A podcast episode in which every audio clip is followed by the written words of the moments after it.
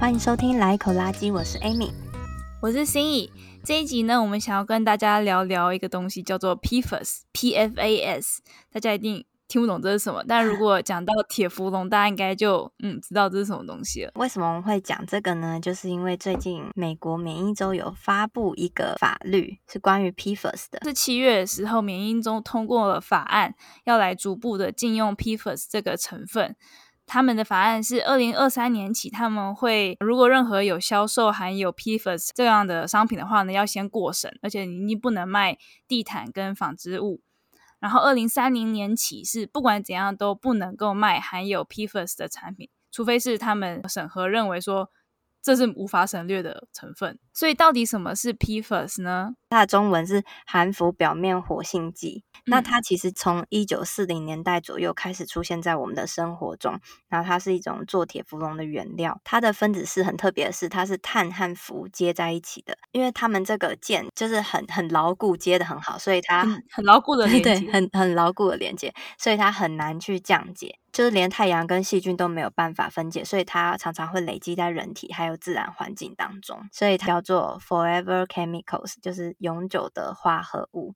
有研究发现，那有百分之九十九的美国人，几乎是全部了啦，身上都有 PFAS 的残留，然后甚至远在北极熊啊，或是南极的企鹅啊，身上也都有 PFAS。而且除了在人体外，现在全世界到处都有 PFAS，所以在我们的土壤、地下水还有农作物里面都有。所以其实环境中现在是充斥着这个物质。但是这个东西很多，那又怎么样？其实它是还蛮毒的，因为 PFAS 有上千种不同的类型，只要能够碳跟氟接在一起，然后可以再做很多不同的变化，所以它有上千种。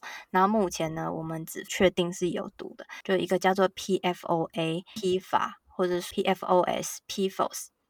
就这两个是已经确定很有毒的，嗯、就是跟肾脏癌啊、睾丸癌、高胆固醇、溃疡性结肠炎、甲状腺疾病、紫癜前症有关。其他还有一些也是相关的疾病，像是免疫系统疾病或是卵巢内分泌跟产生畸胎的关联，只是可能现在还没有够多的证据显示，所以还在研究当中。嗯、对，我有看到他写说，PFAS 它就已经被证实是内分泌的干扰物质，然后还有就是等等你刚刚会提到的，然后还有各种。可能会造成癌症的这种正相关，然后我有看到 PFOA，它是已经被列为二 B 级的致癌物。我就去查一下什么叫做二 B 级的致癌物。就二 B 级是在在它前面还有一个是一类致癌物，然后接下来是二 A 类的致癌物，接下来才是二 B。一类的话就是对人体有明确致癌性，那二 A 的话是对人体的致癌性可能性较高，然后在动物实验中有充分的致癌证据。二 B 的话是。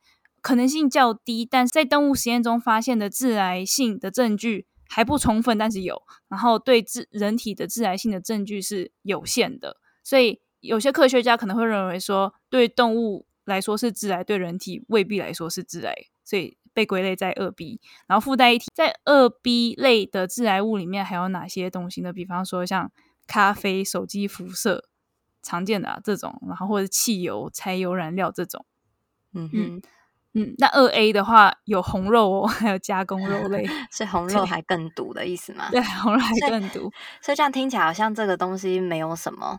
可是，嗯，就是如果大家有看过有一部电影叫做《黑水风暴》的话，就知道它其实是。蛮恐怖的那部电影，就是他们虽然有争议，就好像把男主角塑造跟英雄一样，但几乎没有什么改编，几乎都是真人真事的。那里面就是杜邦这个公司，他们在美国的某一个城镇里在制造铁氟龙这东西，然后他们里面的员工还有他们附近的居民，多人得癌症，养的牛都死掉啊，然后小朋友就是有畸形或者是牙齿黑黑的。摄入太多含氟的物质，然后所以后来大家就打集体诉讼，杜邦就赔了很多钱。可是这一系列就是要花几十年，要付出非常非常多，大家死了很多人，而且一般民众根本就没有那个时间，还有那个金钱去等这些大公司。我觉得人类历史好像一直在重复这样的事情，就是人类发明出某种人造化合物，当然有很明显的优点，所以才被制造研发出来，然后使用。可是往往它对环境或对人体造成的危害要长时间才能发现。然后，而且通常制作这都是一些。大财团，所以一般小老百姓根本没有办法怎么做去保护自己。所以 PFAS 又是一个类似这样的状况，就让我想到之前在那个臭氧日的时候，我们也有做过贴文，然后有提到过关于那个氟氯碳化物的这个制造跟产生。它刚开始做出来，在冷媒上也是使用很方便啊，大量用啊。但是真的要过一段时间之后，才发现，哎，为什么臭氧渐渐变薄了？为什么臭氧出现破洞？然后才发现原来是氟氯碳化物。中的这个氟导致，所以人类历史上真的是非常多，一直重复这种一开始发明出来好好好用，疯狂使用，然后到后面发现居然在环境中分解不掉。或者会造成什么样危害的事情？而且我觉得未来一定还会有，还有更多。就像这个 PFAS，PFAS 是这些物质的总称，它总共有几千多种，但目前也就只有两种被证实。而且要证实其中一种跟疾病相关的话，可能就要花几十年的时间。那 怎么可能几千种一个一个去测？所以可能有很多类似的这样的毒物都充斥在我们生活，只是我们不知道。如果我们越用越多，可能它就会慢慢的累积。所以要慎用，真的。可是这很难，就是有些新产品出来，我们也不知道啊。我觉得有时候我们根本很难去选择，就很难去控制，因为对他们就制造这些东西，那我们只能买，就没有其他选择。有时候啦，而且当一个新的发明出来的时候。就通常都是以一个英雄或者是明星的姿态现身嘛。现在我们有冰箱啦，或者是现在我们有不粘锅啦，这样子。好，然后根据美国疾病控制跟预防中心，他们就有登记到 PFOS 在人体的半衰期是五点四年，也就是说要过五点四年，人体才会有一半的 P F O S 消失。然后 PFAS、PFOA 的话要过八年才有一半消失，因为我们现在都知道 PFA 跟 PFAS 是有害的嘛，所以他们现在就换汤不换药，就换了一个新公司，然后重新做另外一种 PFAS，叫做 PFBS。然后这个东西呢，它就稍微好一点，就它半衰期大概一个月左右这样子，但是对人体可能是有一些毒性，就是已经有一些关联出来，但是他们还要做很严谨的科学证实，所以这个产品还是现在充斥在我们的生活当中。了解。然后他们 就还有研究说，如果你怀孕跟生产的话，可以加速人体排出 PFAS，但是因为 PFAS 被转移到胎儿跟婴儿体内。那谁要用这种方式加速排 出啊？是啊，对啊，有一个研究是说，美国西雅图哺乳的妇女全部母乳里面都有 PFAS。我觉得我们身体绝对都有，就是已经充斥在所有人类身体了。这个 PFAS 既然被这么广泛使用，通常是会在哪一类产品会发现呃有这种成分？刚刚有讲到说，因为它的那个碳伏键很强嘛，所以呢，它就不容易跟其他物质结合，嗯、就可以达到防水、防油、防污。的特性，嗯，像我们刚刚讲到的锅具不粘锅就是，但不是所有的不粘锅都有，是铁氟龙相关的不粘锅，就通常都会有这个物质。嗯、然后，嗯、呃，还有另外一个就是化妆品，持久性化妆品啊，不容易遇水而脱落啊，这种。像睫毛膏、口红、oh, 粉底液这些，眼线液之类的。对，快餐店的包汉堡的纸，因为它里面也会涂一层 PFAS，、oh, 或者是放薯条的盒子里面都有。不过，就是麦当劳有澄清说，就是他们已经慢慢在替换掉这些产品了，所以有些地区他们已经没有在用 PFAS 了。这样子，那以台湾的话，可能就是鸡排纸袋里面的一个防油涂层，因为是很好用的涂层材料，所以。嗯，经常需要用到这个防油防水功能的都会使用，像有些比方说防雨的那种外套或之类的，对对，嗯，衣物上也会有，对，还有牙线，然后还有地毯、沙发类，嗯、因为有些人他会说，哦，你地毯容易脏啊，就可能有东西打翻到上面的话，然后轻轻一擦就擦掉，因为它不会跟你的那个地毯的材质吸收，不会吃进去。然后还有其他像是影印涂料啊、消防泡沫啊，或是影像的材料这些，可这些可能我们一般人可能就会比较少接触到。反正真的跟我们生活息息相关了，因为太好用了，所以到处都有。对啊，因为你刚刚有提到在化妆品里面也会加 PFAS，对。那其实现在大部分女性不化妆的应该还是少数，就大部分人都还是会化妆品。所以是什么样的产品都会有 PFAS？我查到资料，北美的化妆品的话，大概有超过半数以上都含有 PFAS。就是有一个研究是从二零一六年到二零二零年，嗯、就是在美国和加拿大，他就买了八类两百三十一种的化妆品进行筛选，发现百分之五十都有高浓度的有毒化学物质，嗯、就是就这些就是有 PFAS 这样子。那比较恐怖的是，因为化妆品它是直接接触我们皮肤，就其实可能擦眼部的地方啊，哦、就是会接触到一些眼睛的内膜，就会画眼线，然后或是口红，一定也是就是我们会常常会舔嘴唇，很容易会吃进去，或者是就接触脆弱的皮肤黏膜去吸收，嗯，更容易摄入进去啦。让我想到古代的女性是不是会把铅粉涂在脸上来美白？好像。好像是他们，好像像类似这种感觉，对啊，就是会用一些毒物，但是他们其实也不知道啊，就是跟现在一样。对，而且就是就都是女性在用嘛，然后其实 PFAS 可能会造成不孕，如果你摄入太多，真的是超级太多太多，对啊，就是可能会影响到我们的生育能力。好，也是会影响到胎儿，就包含你还在哺乳阶段的时候。的对于这些 PFAS 的暴露跟接触，也都还是有可能会 pass 给胎儿。你知道，我很早以前就已经都不用不粘锅了，我都是用铸铁锅或是碳钢锅嘛。嗯、然后那个时候我刚搬来加拿大，就刚生了宝宝，然后刚当家庭主妇，就每天要煮三餐。但其实我之前也没有煮菜经验。然后刚好那个时候就有一个别人给我锅，他说这个锅很好用，然后它就是一个不粘锅。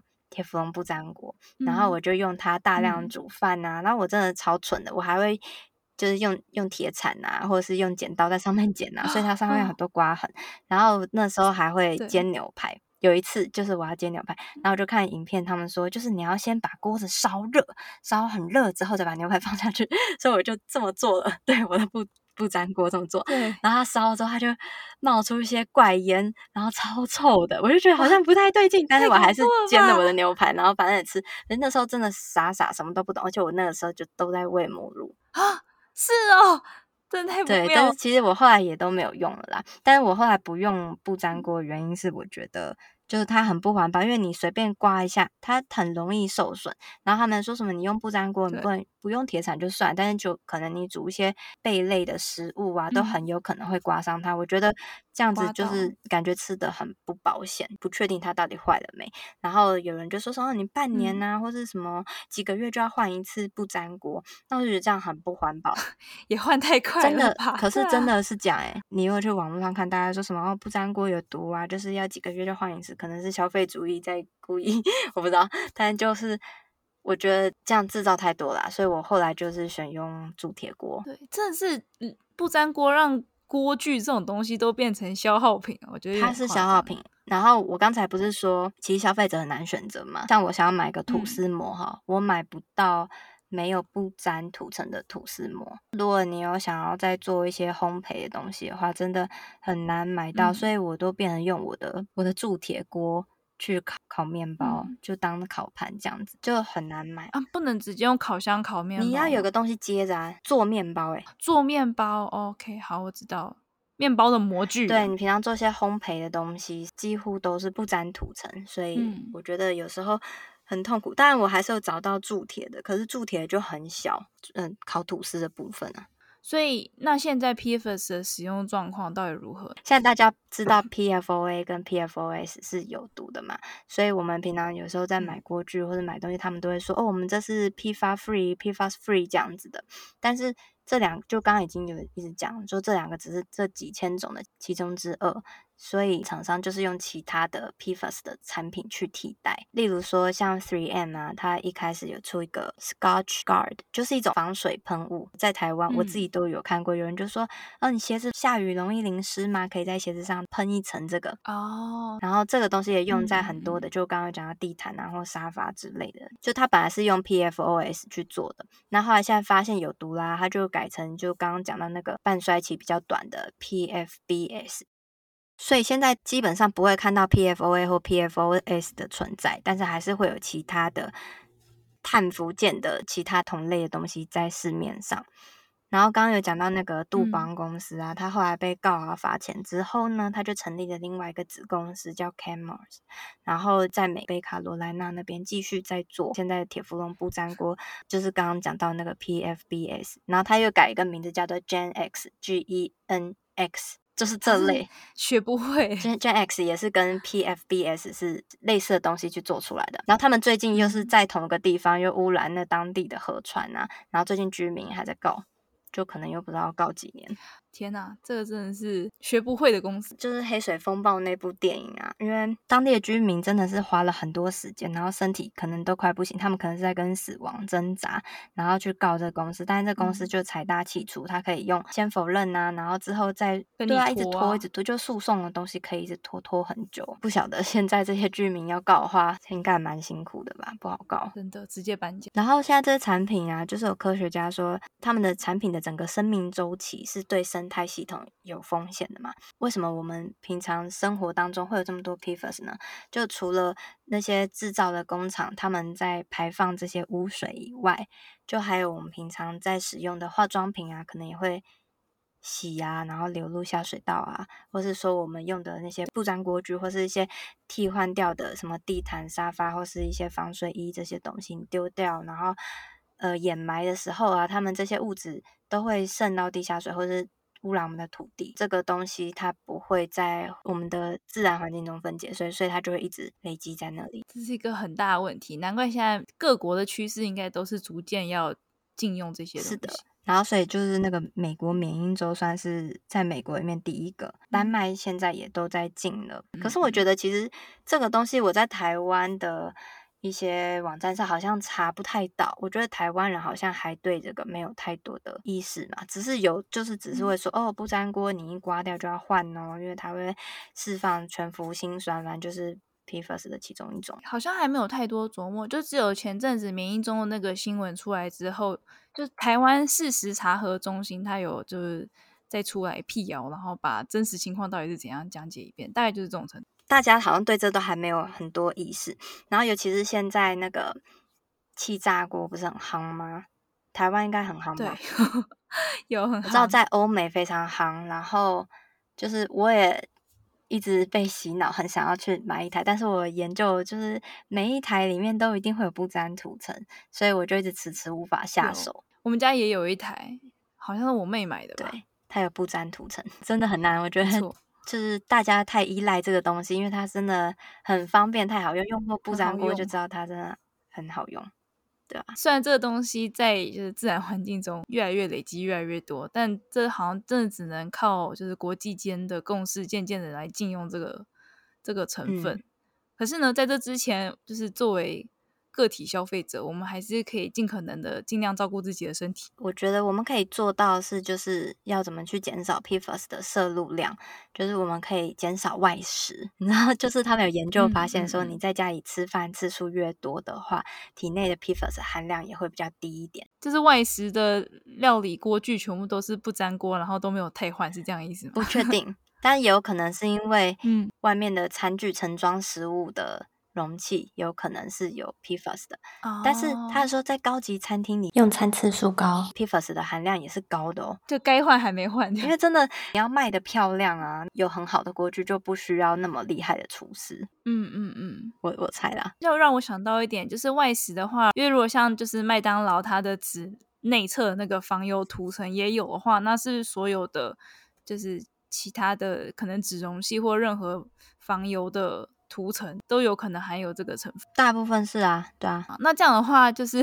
如果你真的想要外食的话，请自备容器，这样子 可以可以保护自己啊，真的。我们之前不是有讲到那个纸容器回收吗？它有些是塑胶淋膜，对，它就不是就不是这个东西，所以就减少外食嘛。那你在家里煮饭的话，当然就是尽量选用没有涂层的锅子，像是碳钢锅、铸铁锅啊、不锈钢锅、陶瓷锅等等。然后如果真的是要选有不粘涂层的话，也就是要做很多功课要去研究，因为现在厂商的话术都会很多，他们都会说我们 PFOA free 啊，PFOS free，但是这个东西本来就是。现在已经大家都知道这个东西是危险，本来就应该要 free，但重点是你还放了什么？讲好像他们很安全，但是要很仔细的去看。但一般民众怎么知道这些东西的化学名字叫什么？要认真做功课。嗯。如果要买什么东西的话，你也可以去问他们说，你这个产品到底有没有含这个东西？那在刚刚有讲到化妆品的，现在就可以尽量选用一些天然、比较环保的化妆品，就是它的成分也会比较安全啊。是不是要避开那种就是就是？就是不会晕染，或者是超防超防水之类的。通常 讲说就是超防水这种，应该应该大部分都是有的，一整天不掉色这种。那刚刚讲到我们的饮用水里面其实也是有 PFAS 的，所以大家如果可以的话，家里就装一些净水器。但现在好像没有太多净水器有效的除去 PFAS，所以大家有兴趣可以再去查查看。现在很多大卖场其实他们也都说，他们里面所卖的家具里面是不含 PFAS 的，对，所以就是大家也可以去查。嗯、然后我有发现一个网站叫做 PFAS Free Products，就是但是它是英文的，可是它里面就有很多大厂牌。如果你是想要买某一样产品的话，你可以去那边查，它有很多日用品跟化妆品啊，还有。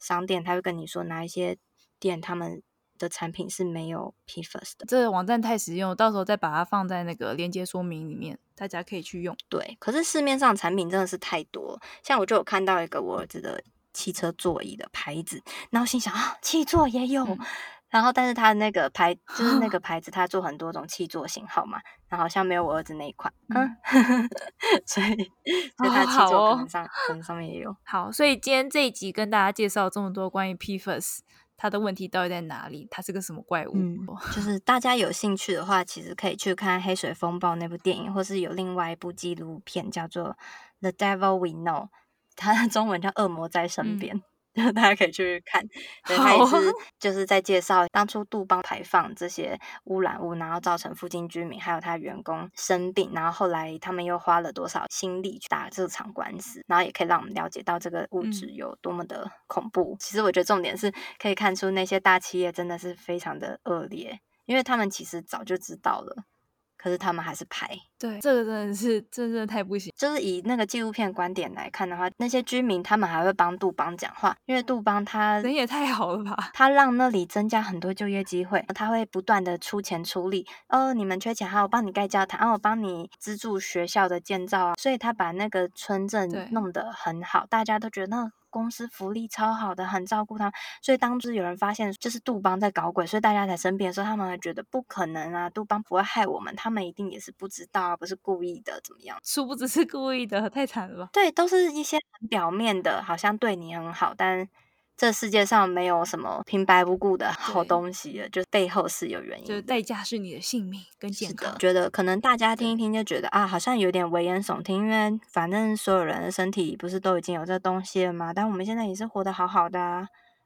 然后它比就像你刚刚讲，它比红肉还更低的致癌，那怕什么？可是我自己觉得啦，就是很多慢性病或许就是他们搞出来，只是我们不知道，但。也不能这样说，因为科学都需要很严谨的去看这个疾病它关联，那有可能是跟你的生活形态，为什么就是有太多因素，所以很难去证实。